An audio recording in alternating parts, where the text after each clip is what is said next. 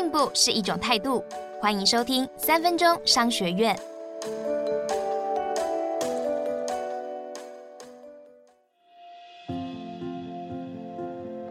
今天要和你谈的是用动态定价，厂商赚更多。如果你从网络商店花台币三千七百元买了一包进口的宠物饲料，过了十天再看一次价钱，却发现已经降到两千三。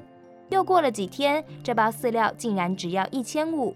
就在你有点生气时，不到二十四小时内，价钱又涨到四千五百元。到底你吃亏了还是赚到了呢？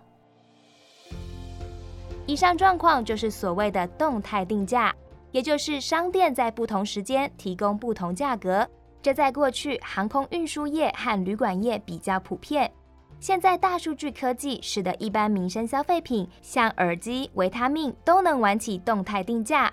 通常企业会利用二十四小时自动监控网络数据，观测单一商品，及时调整价格。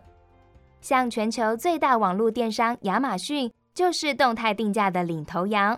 曾有报告指出，美国亚马逊的价格波动一天之内甚至高达两百五十万次。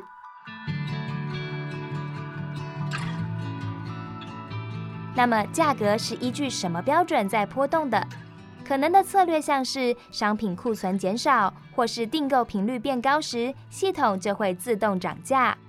日本某个网络化妆品公司自从采用这个方法后，每位顾客的平均消费金额微幅提高了百分之一，毛利则提高了百分之五。对供应商而言，这让他们能够以最好的价钱卖出去。商品热卖时，又可涨价赚进最大利润。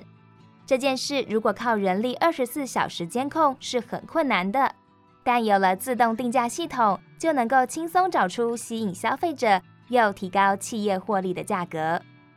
以服饰店为例，店家可以根据气温微幅调整售价，也可以优先针对 VIP 客户自动显示不同价格。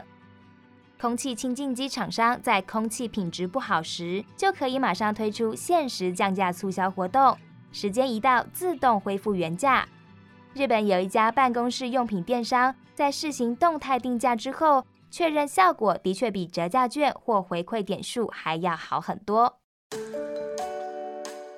今天我们学到了，动态定价已经成为网络消费的新经济趋势，放弃固定售价可以让厂商赚更多。